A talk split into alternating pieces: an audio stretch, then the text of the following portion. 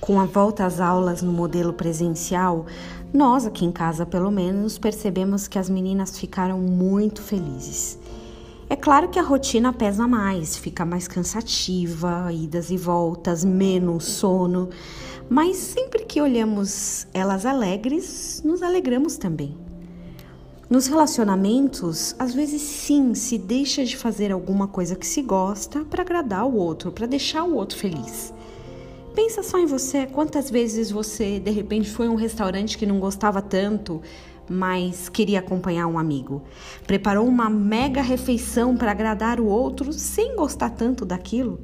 Se vestiu de uma determinada forma porque sabia que era como a outra pessoa gostava. Você na sua memória aí, já deixou de fazer alguma coisa ou até fez alguma coisa só para deixar alguém feliz? Você acha que já se sacrificou por alguém?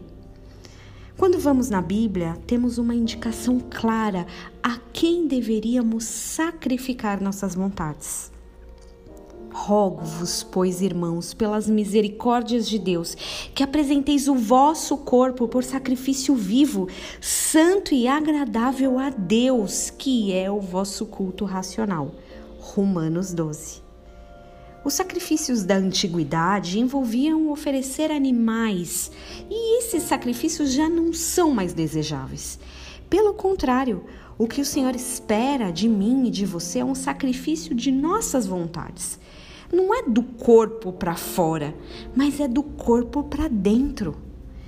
Mas ainda assim, a gente tem mais facilidade de se sacrificar pelos outros do que se sacrificar para Deus.